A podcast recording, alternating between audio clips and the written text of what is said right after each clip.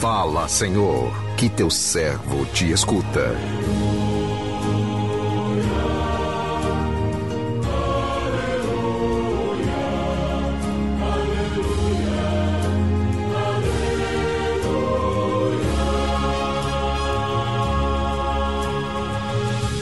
O Senhor esteja convosco, Ele está no meio de nós.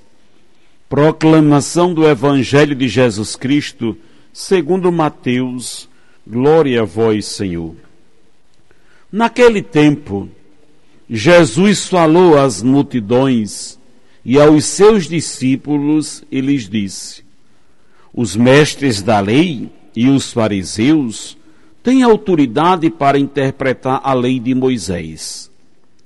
Por isso deveis fazer e observar tudo o que eles dizem. Mas não imiteis suas ações, pois eles falam e não praticam.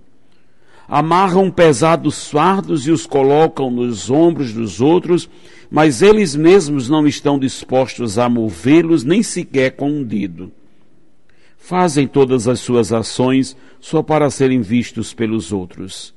Eles usam faixas largas com trechos da Escritura na testa, nos braços e põem na roupa longas franjas. Gostam de lugar de honra nos banquetes, dos primeiros lugares nas sinagogas, gostam de ser cumprimentados nas praças públicas, de serem chamados de, de mestre. Quanto a vós, nunca vos deixei chamar de mestre pois um só é vosso mestre. Todos vós sois irmãos. Na terra não chameis a ninguém de pai, pois um só é vosso pai, aquele que está nos céus. Não deixeis que vos chame de guias, pois um só é o vosso guia, Cristo. Pelo contrário, o maior dentre vós deve ser aquele que vos serve. Quem se exaltar será humilhado, e quem se humilhar será exaltado palavra da salvação. Glória a vós, Senhor.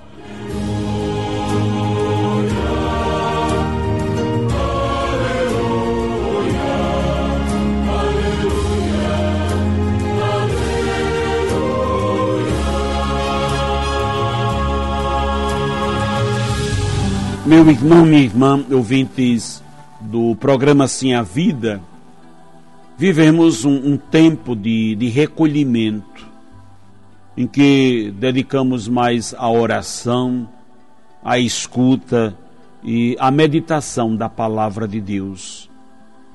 A liturgia deste tempo quaresmal vem nos falar da existência de um Deus misericordioso, de um Deus que não desiste de nós, que está sempre nos dando uma nova chance para revermos as nossas escolhas.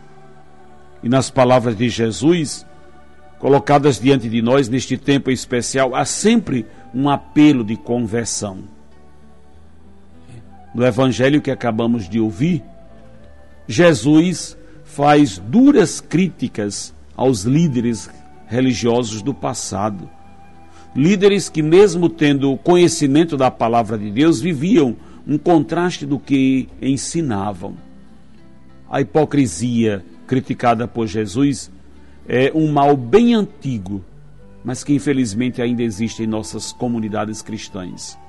Hipocrisia é um mal terrível, presente em pessoas que poderiam aproveitar o seu saber para o bem do outro, ao invés de querer transformá-lo em poder.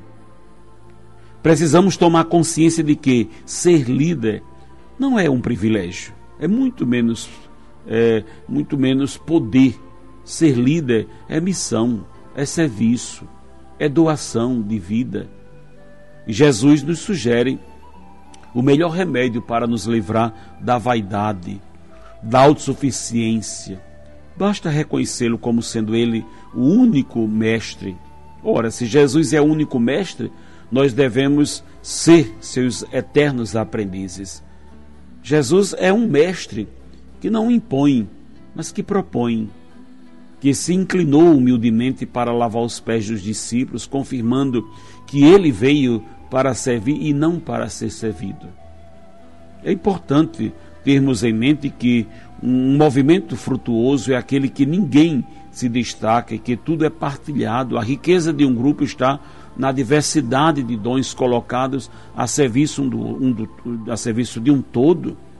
A função de coordenador é tentadora para quem deseja ser insensato, insensado é por todos, mas como portador e anunciador da palavra de Deus, não podemos se levar pela vaidade, pela autossuficiência. O grupo que coordenamos nunca deve ser parecido com uma escola, onde nós somos o professor e os outros alunos, e sim um grupo de irmãos que buscam os mesmos objetivos, que caminham na mesma direção. Todos nós devemos querer ser insensato, insensado, sim, mas pelo incenso da graça de Deus, a que nos coloca no lugar de servidor e não de mestre.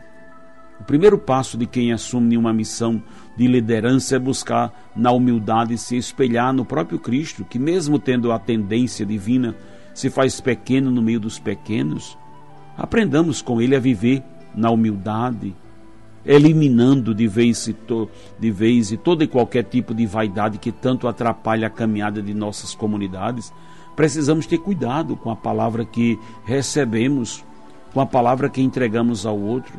Não podemos esquecer de que o mais atraente discurso que proferimos é a nossa própria vivência, que deve ser configurada em Jesus. A grandeza do ser humano não está em títulos, e sim no serviço aos outros é, nos gestos concretos de amor, no acentuar da nossa vida de oração, no esvaziar de nós mesmos, que vamos nos preenchendo de Deus, dispostos a percorrer o mesmo caminho que Jesus percorreu. Essa é uma das exortações que Jesus faz aos seus discípulos e a todos nós, do perigo da exterioridade uma exterioridade que não leva em conta o mais importante, que é o que vem de dentro, o que vem do coração. E esse movimento quaresmal, a preparação para celebrar a Páscoa do Senhor, precisa nos colocar no movimento da interioridade, porque Jesus estava cuidando, né? estava cercado de pessoas que davam prioridade para a exterioridade, para a prática externa da lei. Bom, é sempre é, é, é, moda é, está a dizer o, o justo né, e fazer o errado. Bom, é sempre é, moda, né? E é uma, uma praga que ronda os nossos corações. Precisamos estar muito atentos a isso. Muitas vezes é fácil dizer aquilo que é justo, mas praticar aquilo que está contra os valores do Evangelho é uma luta de cada um de nós, para todos nós cristãos. E o trabalho hoje que mais dá emprego são os especialistas da vida, na vida alheia. Muitas vezes temos essa tendência de colocar os olhos no caminho, numa busca de santidade do outro, mas nos esquecemos do mais importante, que é a nossa conversão pessoal. Por isso, esse trabalho, esse exercício nosso interior de olhar para as nossas ações, de questionar as nossas atitudes, esse tempo quaresmal é propício para isso como a lei de Deus escrita no meu coração está produzindo frutos. Como? Quais são os sinais da minha vida, na minha vida, da minha adesão a Jesus e aos valores do Evangelho? A minha conversão vai marcar também o início da conversão do outro, dentro do meu ambiente familiar, né? Do ambiente de trabalho. Precisamos, em primeiro lugar, deixar que o movimento da conversão aconteça em nós. É claro que na vivência do Evangelho Vão existir momentos de necessidade, de anúncio, de exortação, né? mas isso é posterior a esse movimento interior tão necessário aos nossos corações. Então, o que Jesus quer realizar neste Evangelho de hoje, ensinar a partir de nós, é a cura da doença da hipocrisia, a cura daquilo que está em nossos corações e muitas vezes nos adoece de viver divididos entre a verdade de nós mesmos e aquelas malditas máscaras que nós colocamos. Não estou falando só da vida espiritual, mas de todas as realidades da nossa vida. Muitas vezes nós nos revestimos de máscaras, não da máscara da pandemia.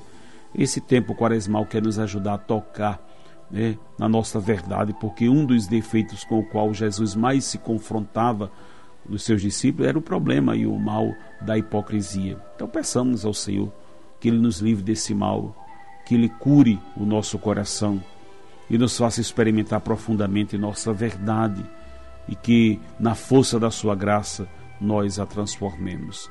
Que o Senhor nos abençoe. Amém.